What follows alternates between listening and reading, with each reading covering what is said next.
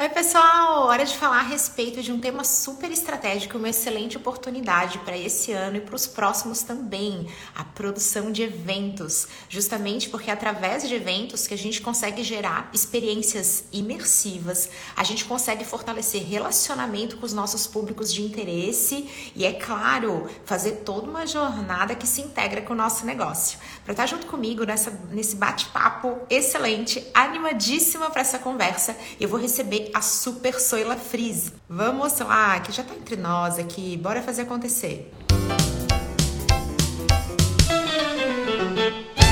Olá, maravilhosa! Muito bem-vinda!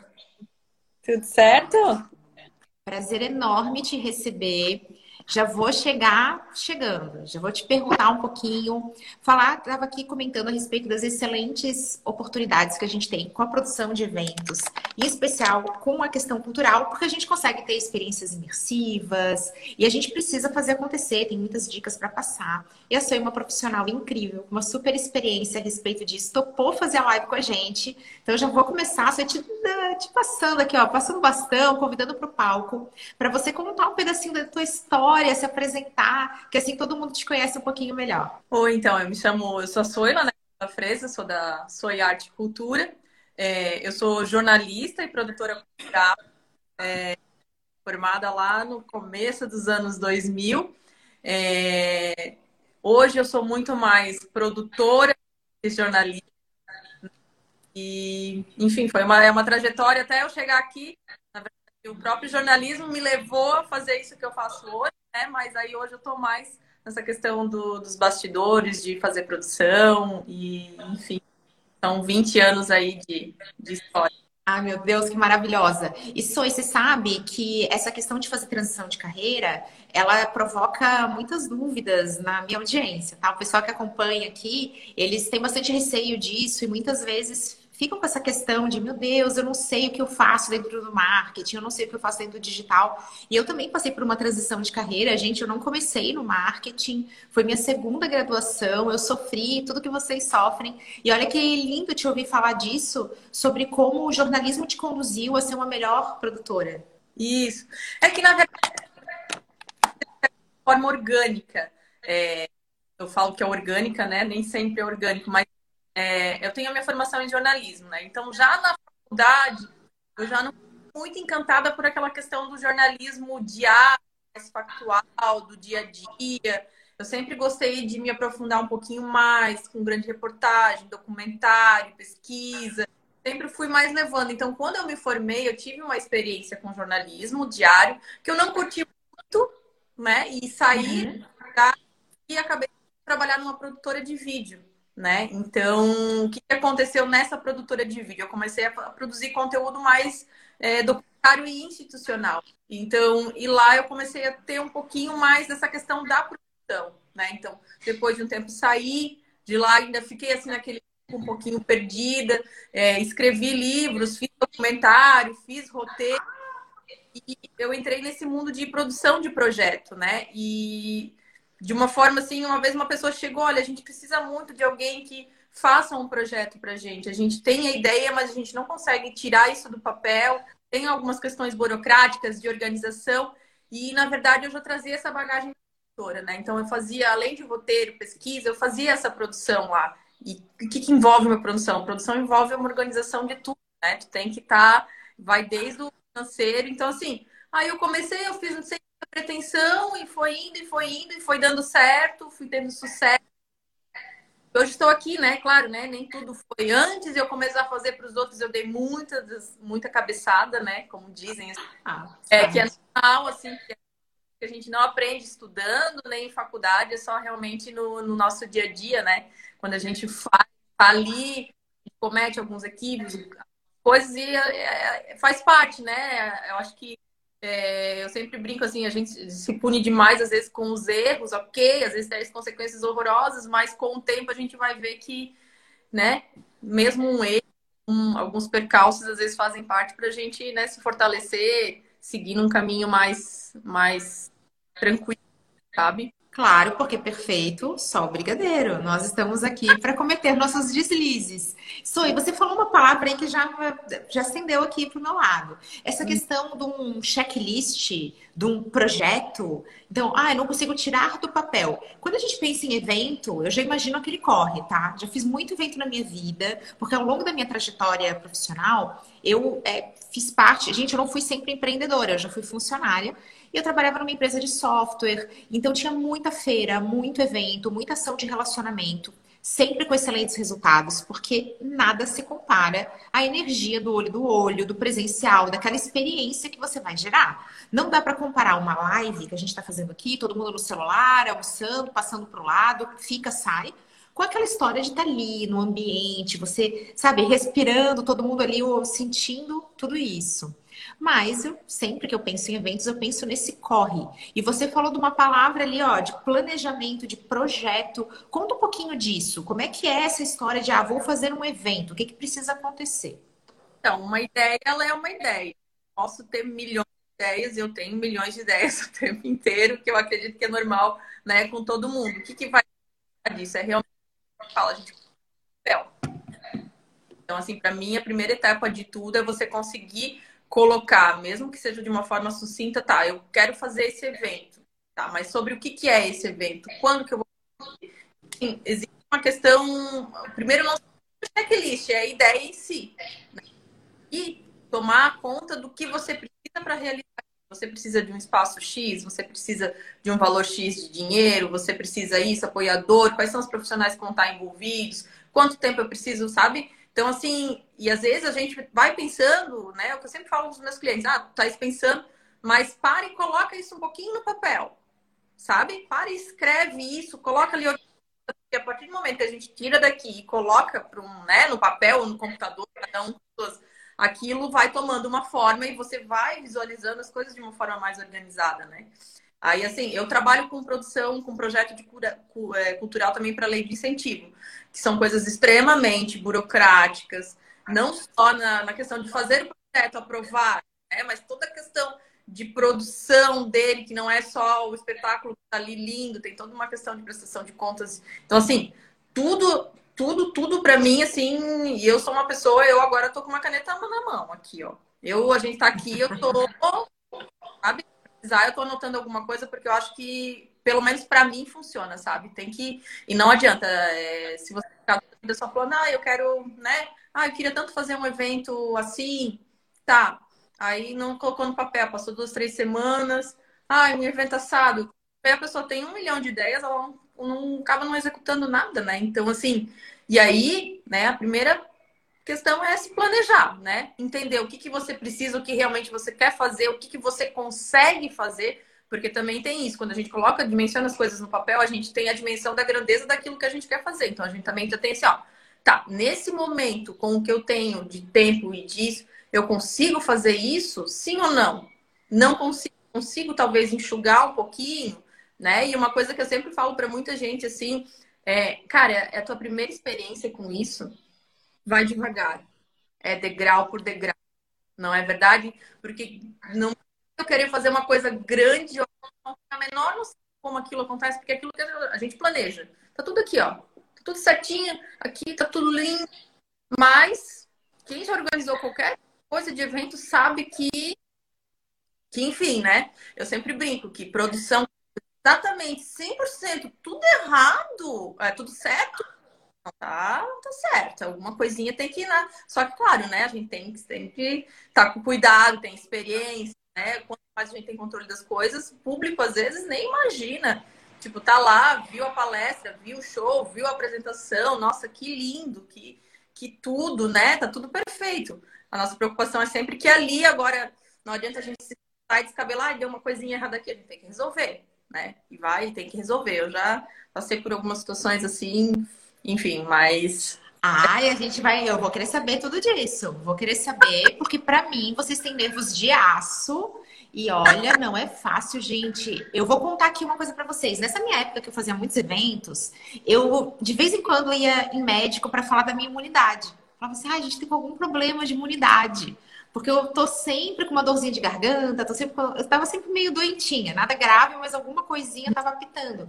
E quando eu saio dessa experiência profissional para ir para um outro cargo, eu comecei a ter um boost de imunidade. E eu consigo relacionar isso a esse estresse, a esse corre, com essa adrenalina do momento, que, gente, quem faz evento ama. Eu tô aqui falando de estresse, quem faz evento não relaciona isso com estresse.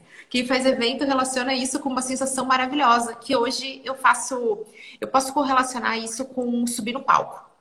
Então, ah, você fica nervosa, eu fico animada, é uma, um frio na barriga que eu gosto.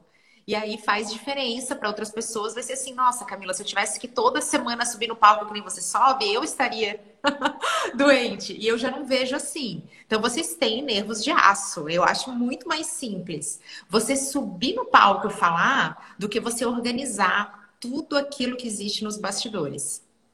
É, eu já, já sou mais, eu sempre gostei de fazer produção, né? Então eu já curto mais esse outro lado, assim, às vezes pra eu já já é uma coisa assim um pouquinho difícil para mim, assim, apesar de que eu não sou uma pessoa tímida, mas eu tenho mais assim essa questão de, de, de produção mesmo e realmente é, eu faço produção e eu acho que muitas vezes é bastante estresse, tá? Só que é um estresse gostoso, assim, e quando vai acontece é bom. Só que com o tempo também a gente é aquela coisa, a experiência, né? Então assim, aquilo quanto mais a gente se organiza, né? a gente está pronto para alguma coisa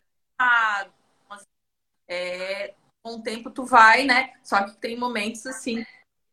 Foi um ano assim que aconteceram dois anos em. Nem foi em um ano, né? Foi seis meses. 2022, tipo, parte 3, assim, não acaba mais. Eu tô olhando, meu Deus, novembro. E tem tanta coisa para acontecer ainda, né? E tu pensa, meu Deus do céu, eu não tinha pego Covid ainda, nem meio tempo de turbilhão, depois baixou mais imunidade, peguei Covid, fica ali uma semana, meio que uma ruizinha, sem conseguir, sabe? Às vezes realmente é um, é um.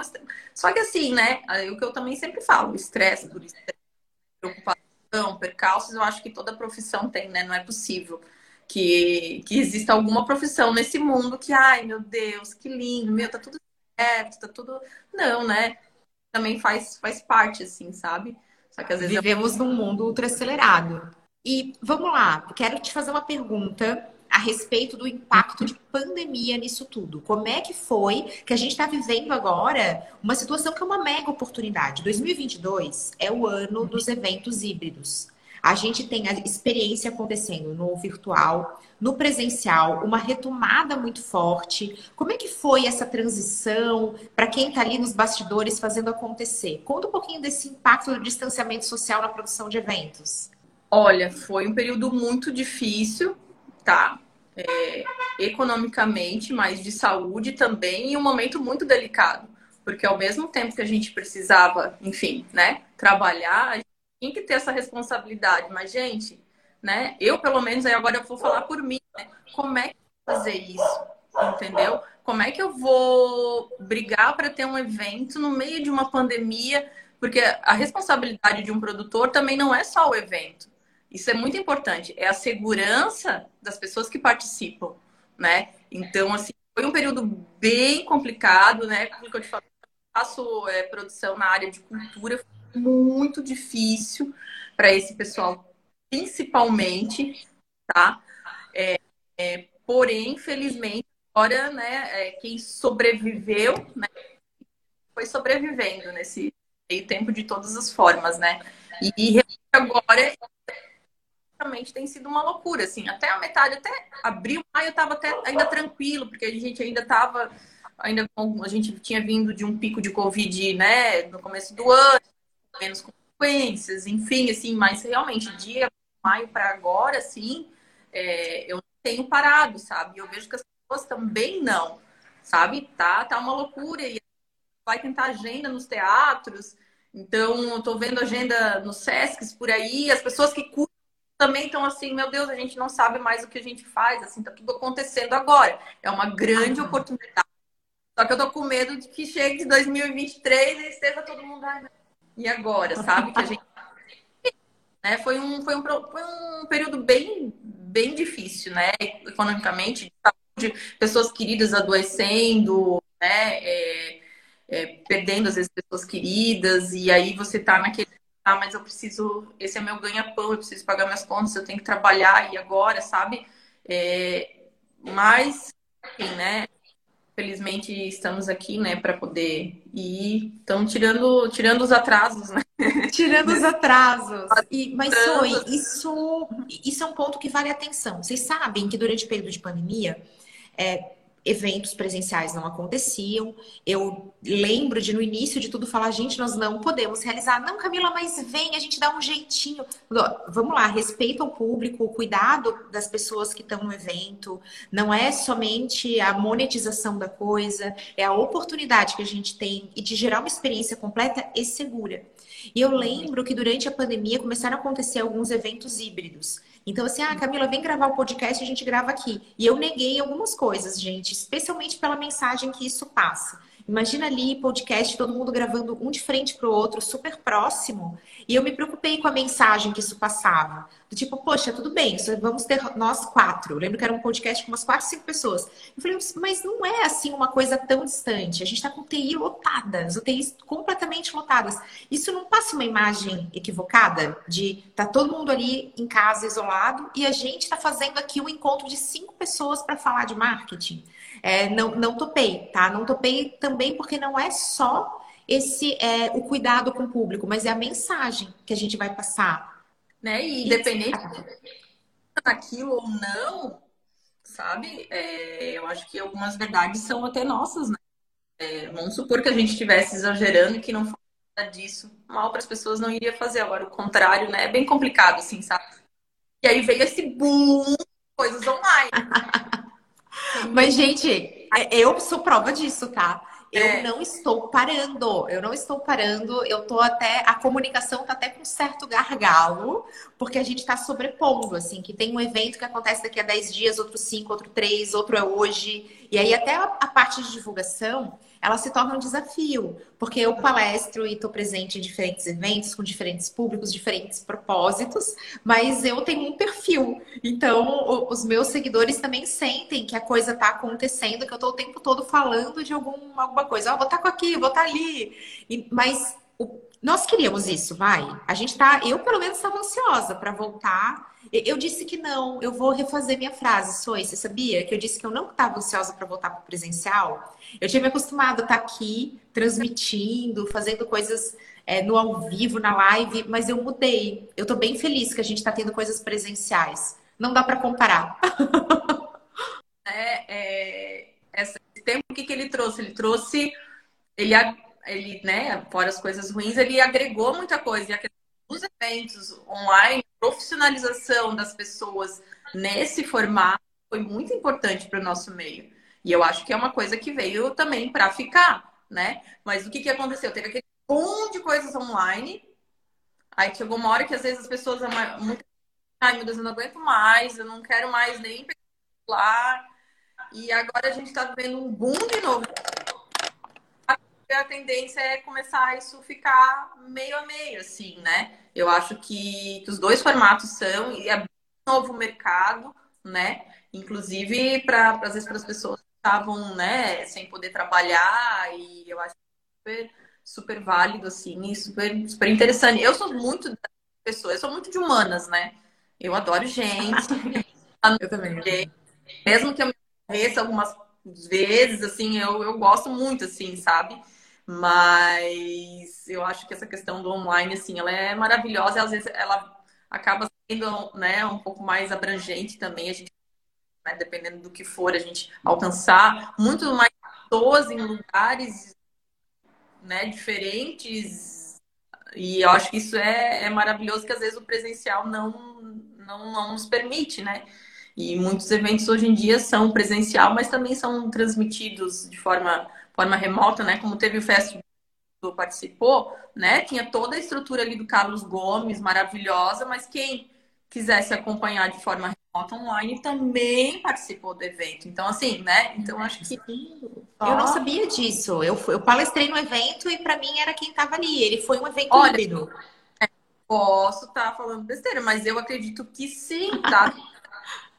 por exemplo, porque tinham vários ambientes ali, tá? Meu Deus do céu, agora eu fiquei nervosa, pode ser que eu tenha esteja falando besteira, mas. Não, Juliano perdoa a gente, tá tudo certo, é. João. Aí, é, é, no, dentro do próprio teatro, né? É, vendo conteúdos de coisas que estavam acontecendo em outros espaços. Então, não sei, assim. Mas, enfim, né? Tem eventos hoje em dia que são dessa forma, né? Você tem o presencial e tem uma estrutura para quem não pode estar lá de forma, né? É, de forma presencial, para também compartilhar e isso é fantástico. Acho que foi uma das heranças, assim, uma das coisas boas, né? De, né? Se, nesse sentido, né? Se é que pode se considerar que foi uma.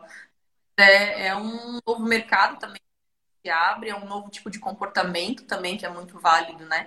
Digital não é somente ter um evento híbrido, não é somente que aquele evento tenha uma transmissão online.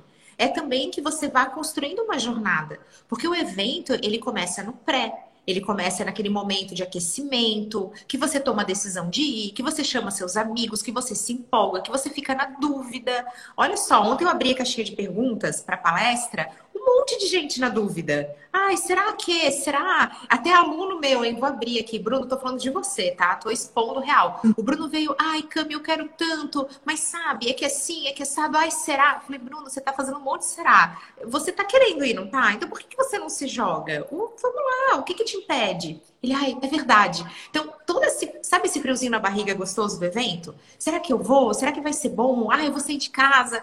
Ah, eu vou decidir em cima da hora. Que a gente falou tanto sobre isso, sobre o público realmente tomar decisão em cima da hora, porque a gente fica pensando desse jeito. O digital, ele entra ali. Ele entra também para construir essa jornada no pré.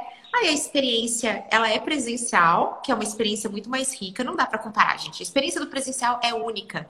Você foca mais, você tá mais imerso naquilo, você presta mais atenção, você tira foto, você se diverte, você sai de casa, você se arruma. Tudo isso muda a maneira como a gente vive uma experiência como um evento. E depois tem o pós, onde você vai poder falar sobre aquilo, trocar ideia, contar. Então é muito legal como a gente não tem só o canal digital, ele não está presente somente na experiência ali na hora do viver. Ele também vai estar presente de outras maneiras, construindo e fechando essa jornada. Você sente isso também no seu dia a dia? Ou você acha que dá para fazer evento hoje sem digital? Cuidado com a resposta que eu estou ouvindo. eu acho que tem como fazer evento hoje sem digital. Eu acho que são duas coisas que se complementam, né? É, mesmo que não seja no formato digital, o digital influencia muito nessa questão de divulgação, né? De abrangência também do público que vai chegar, né? É, claro que não substitui as coisas offline, né? Óbvio que não, né? Eu acho que nenhuma, mas tipo, eu não vejo assim hoje em dia, meu, organizar às vezes um evento sem ter os recursos do digital, eu acho meio que não consigo nem pensar isso, assim, sabe? Claro, dependendo do, do dependendo de, de onde você vai. Eu, eu sou meio. Eu adoro estar e levar arte e cultura para cidades pequenas e comunidades isoladas. Então, às vezes, o digital nesses locais, então, mas também já está, sabe? Então, aí a gente tem para divulgação, entendeu? Para divulgar aquilo para a comunidade, né? É, a gente teve esse ano numa escolinha lá no, no interior de Vitimarsum. Interior de Vitimarsum. É, pois Foi. é. Meu Deus do céu. Interior de Vitimarsum. Vitimarsum, tamo junto, tá? Então, é, eu acho que é difícil, mas o projeto como um todo também, toda a divulgação, tá? enfim, né? Mas não, não tem como a gente pensar em evento hoje sem pensar no digital. A gente pode fazer formato exclusivo presencial, ok, né? Mas existe todo aquele pré-evento que o digital tá aí, né? E, e, e não só para não só para evento, né? Para loja, para tudo, né? Você tem lá a sua loja física, mas o digital Aí eu vou confessar para vocês, eu sou uma pessoa que dificilmente eu vou numa loja comprar roupa. Eu tenho as lojas que eu amo de paixão, entendeu? Eu tenho acesso a tudo que eles estão vendendo, novidades, e ali eu vou, né? Ali esperta, tem uma coisa que eu quero ir lá provar, ou às vezes já, não, para para mim, e assim vai, sabe? É, e é um comportamento que eu adquiri agora durante a pandemia, né? Essa questão de, enfim, de roupa, ou coisa, comida, enfim, né? Eu acho que tá muito. Não tem mais sem volta, de tudo, assim, né? de tomar da gente tomar as decisões através do online. Mas me conta uma coisa. A gente está falando aqui da produção de eventos e você uhum. falou uma palavra aqui que já acendeu, que é a palavra cultura. Me conta um pouco disso, porque você é uma produtora cultural, de eventos culturais. Explica para quem está ouvindo a gente qual que é a diferença, como é que esse corre? A cultura é diferente dos demais eventos? A questão do evento em si né? Não necessariamente. Muito básico. Para se fazer acontecer, às vezes são diferentes, né? São caminhos diferentes. Comecei te dar um exemplo desse projeto chamado Histórias da Caixa. Ele era um projeto que, quando chegou para mim, ele já existia. E eu cheguei para a Natália e falei, Natália, vamos, vamos levar. É um projeto de contação, espetáculo de contação para crianças entre 5 e 10 anos. Eu falei, Natália, vamos Cara, seria tão legal a gente levar esse espetáculo pequenos para crianças, para as escolas que nem geralmente não são nem lembradas, não estão nem no circuito de nada, estão lá às vezes isoladas, essa coisa de vir para um grande centro e, e, enfim, então aí ali tem toda uma outra logística, né? E aí você, como é que você viabiliza um projeto desse, né? Se não tem se você não tem. Então, assim, aí vão por mecanismos que a gente chama das leis de incentivo, né? Então, você tem todo esse.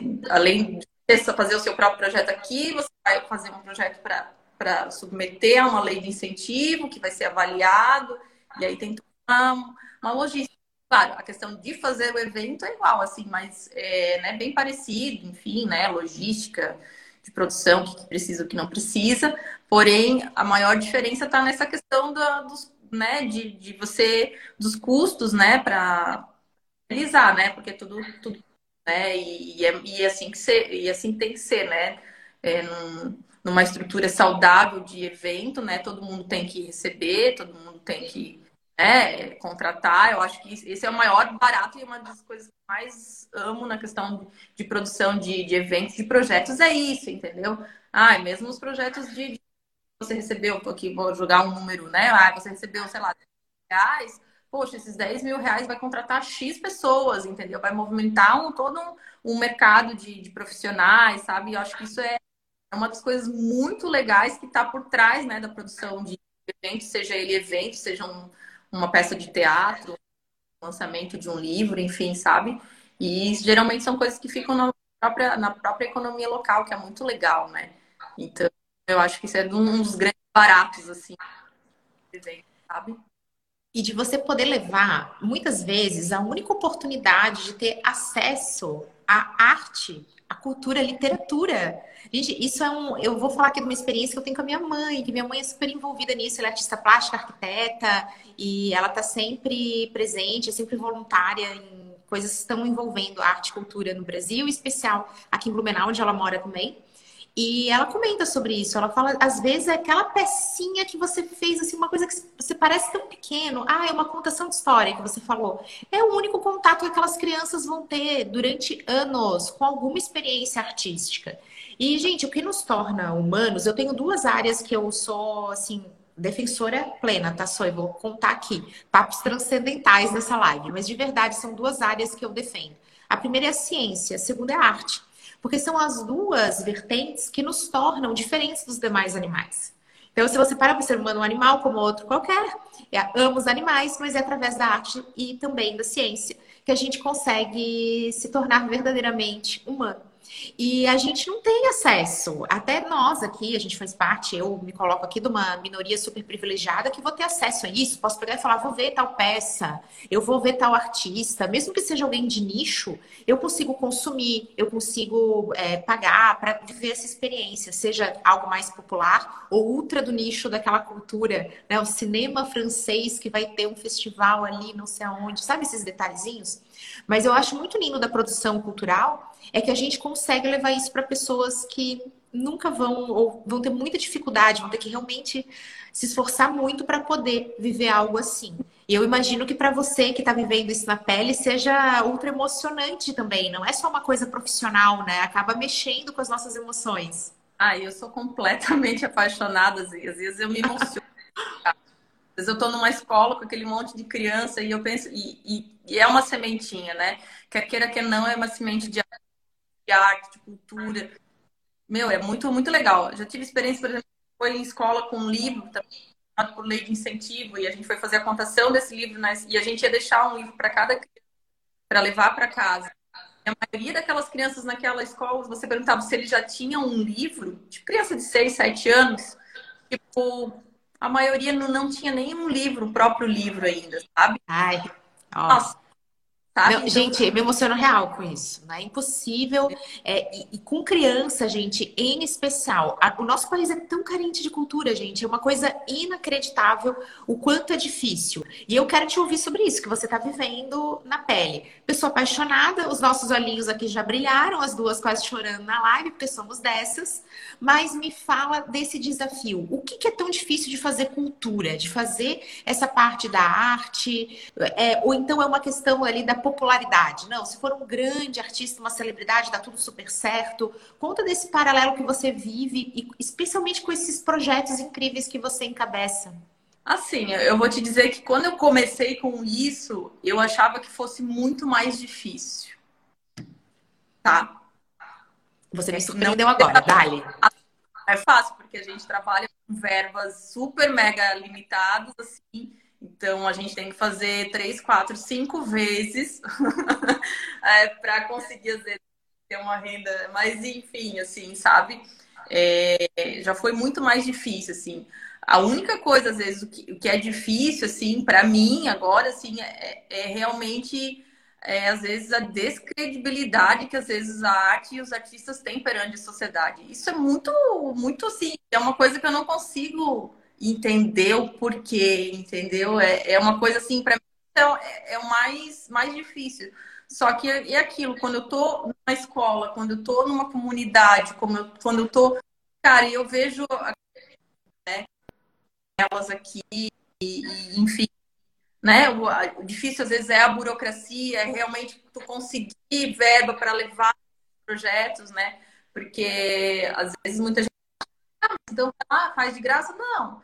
Sabe, o mais difícil é isso, as pessoas é, é, é o artista ser entendido como também um profissional, né? Tipo, ser artista não é um hobby.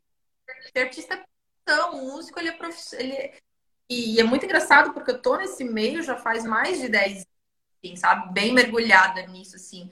E eu fico muito feliz de perceber que ao longo desses 10 anos as pessoas também estão se assumindo artistas.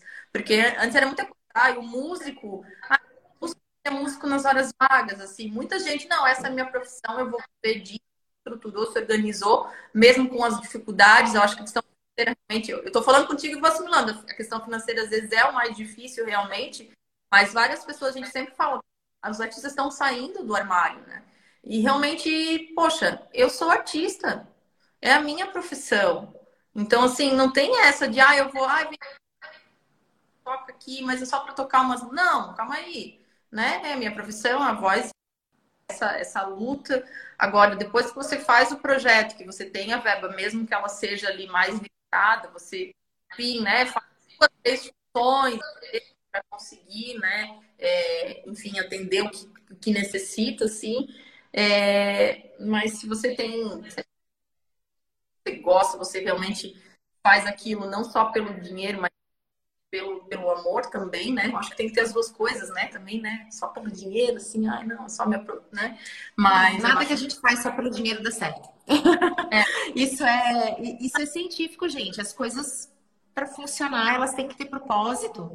E se o teu propósito ele é apenas lucro, isso não é o suficiente. A gente está cheio de literatura aí, cheio de pesquisas que comprovam isso. As pessoas bem-sucedidas, elas são movidas por um forte porquê. E esse porquê não é, não tem relação com só com grana. Grana é consequência. Eu sei que isso é super clichê, mas isso é um ponto real.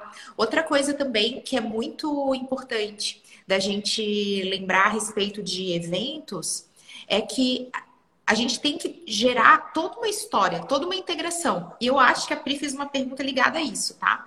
Como isso. faz para atrair a imprensa para esse evento? Qual a melhor estratégia? Quando o release enviado não gera resultado?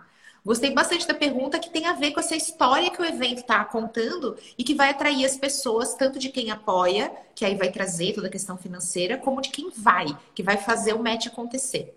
Uhum. Posso responder para ela? Deve. Então, é, Pri, o que eu até comentei ali que a questão do evento a gente tem um, uma gama ali, né, profissionais. Então, assim, eu sou jornalista, eu conheço um monte desses jornalistas, bastante jornalistas que estão nessas redações, eu conheço, eles sabem, alguns já estudaram comigo, a gente já Só que se eu sou, ela fizer um release encaminhar para rádio ou para imprensa, talvez não tenha tanto, né?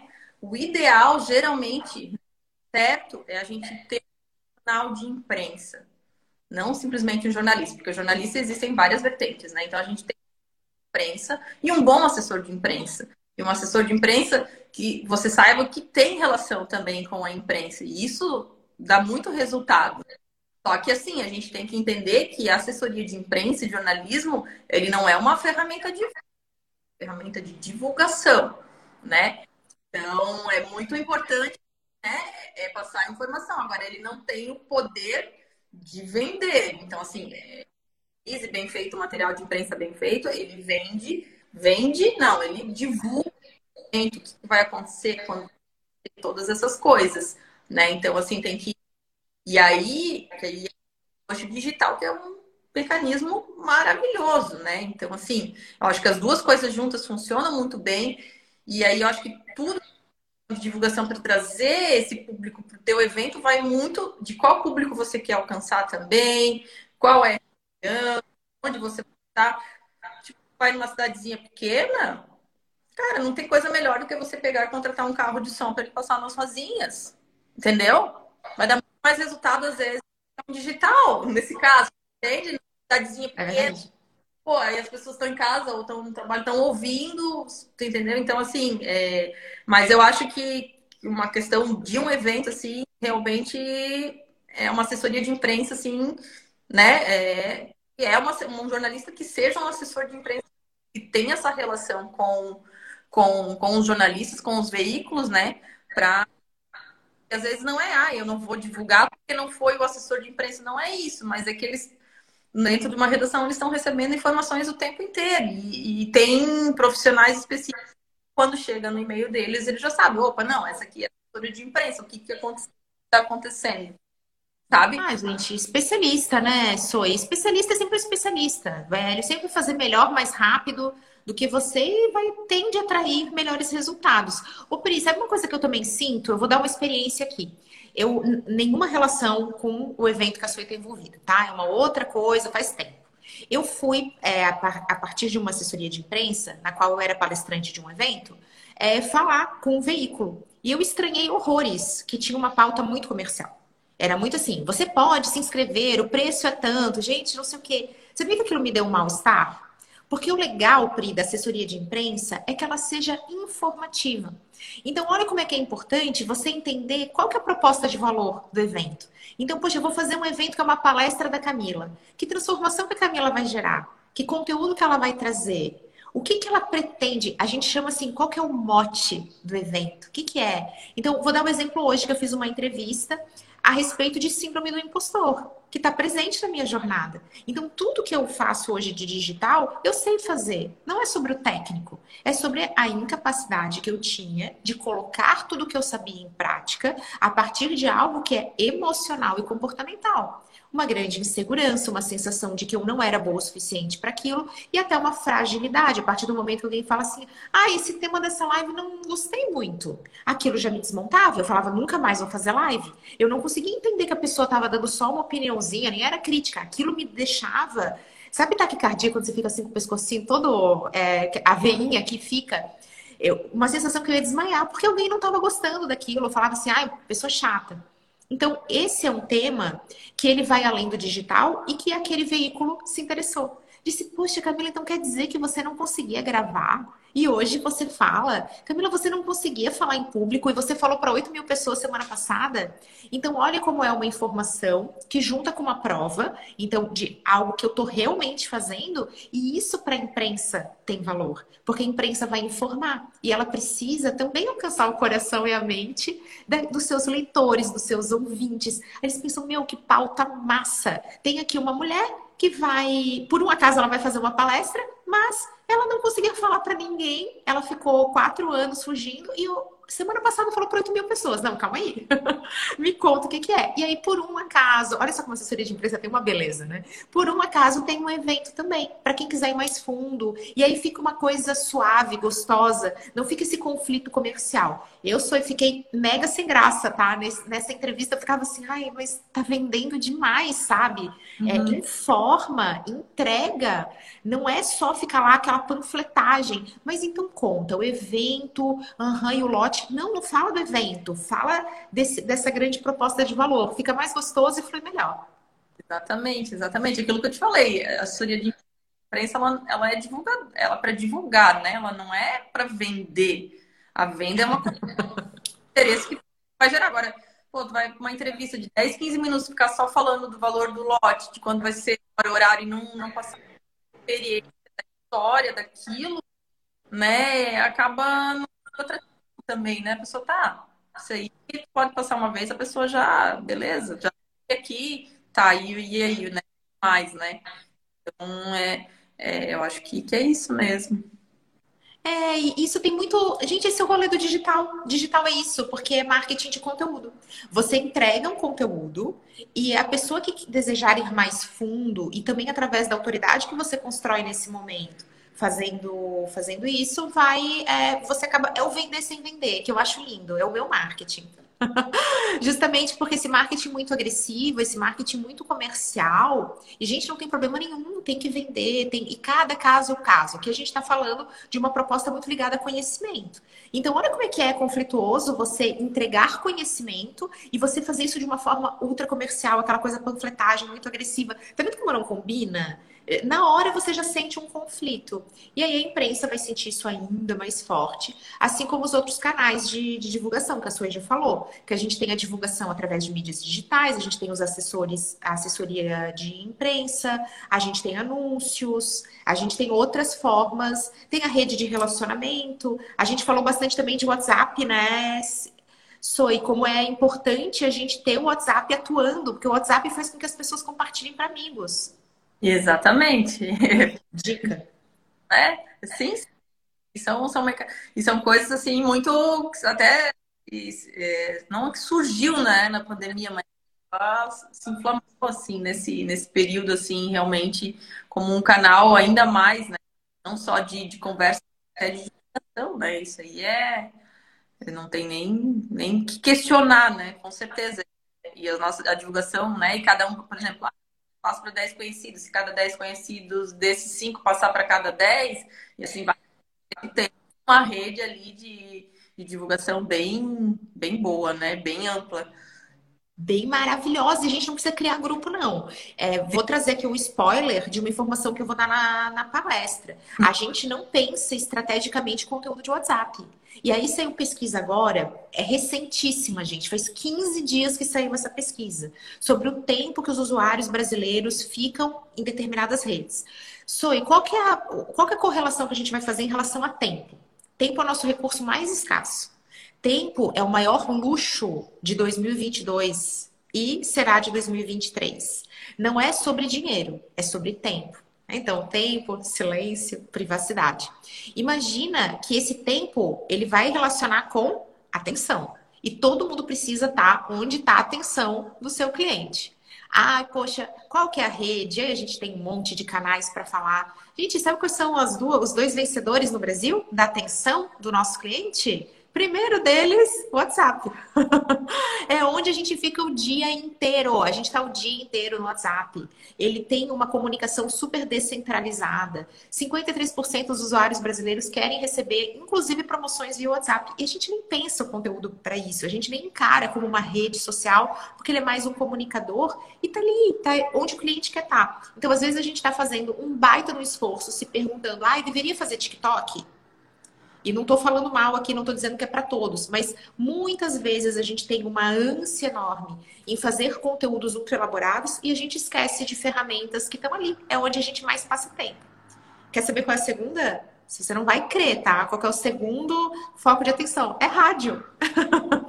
Gente, rádio, olha o carro de som. Quando você falou do carro de som, eu, eu dei risada, porque isso é Brasil. O Brasil ama ouvir rádio. Quem ouve rádio, ouve muito. Então, as pesquisas são incríveis para trazer é, esse olhar e de como que a gente faz estratégia assim, tá vendo? A gente está falando de um canal ultra online, ultra digital, que está na palma da mão, que traz notificações, que mudou o nosso comportamento. Gente, o WhatsApp mudou o nosso comportamento. Eu estava batendo papo com amigos e a gente falando assim: não me liga, não me liga. O quanto a gente se irrita quando as pessoas estão ligando pra gente. É, é... Você tem isso? Você gosta de ligar ou você é uma pessoa do áudio? Conta aqui que agora a gente quer saber. Se eu sou uma pessoa do, do áudio ou ligar do... ou do áudio? Geralmente eu sou do áudio, assim, mas quando eu ligo é porque realmente eu preciso conversar com a pessoa naquela hora. Entendeu? Deu então, assim, problema, assim, gente, deu problema.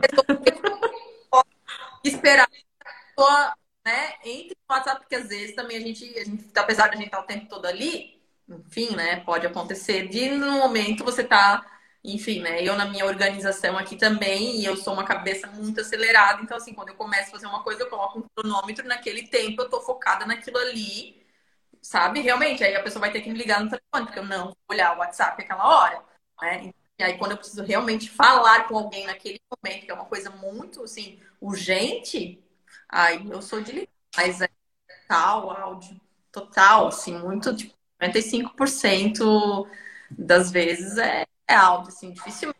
E é engraçado quando alguém te liga, né? Tu até pensa, já para assim, nossa, eu quando às vezes quando ligo para a pessoa, a pessoa tem, falei, calma, tá tudo bem. E que eu só precisava resolver isso agora, porque eu tô.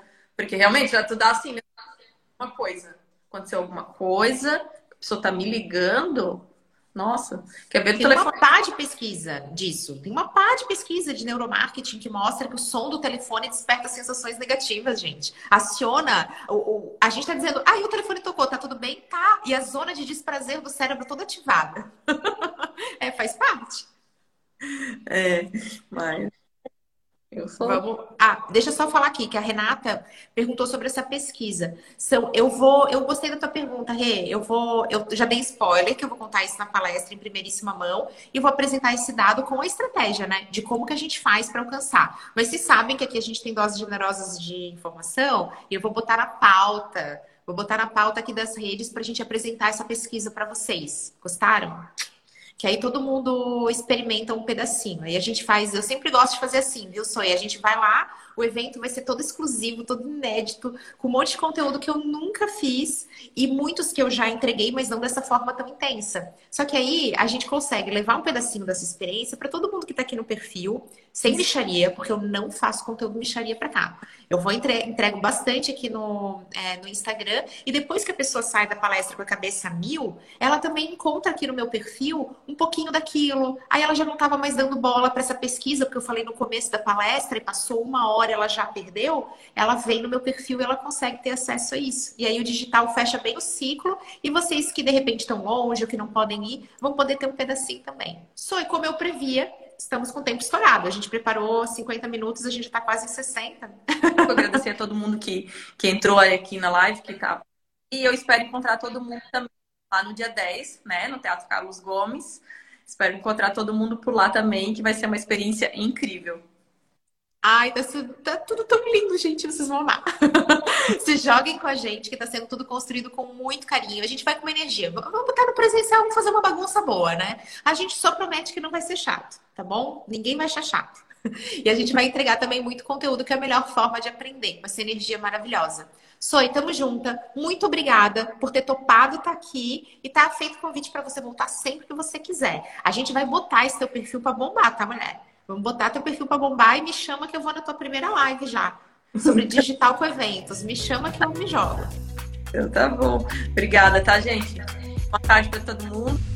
E até dia 10, hein? Tchau, tchau. Me joguem. Um super beijo. Até a próxima. Tchau, pessoal.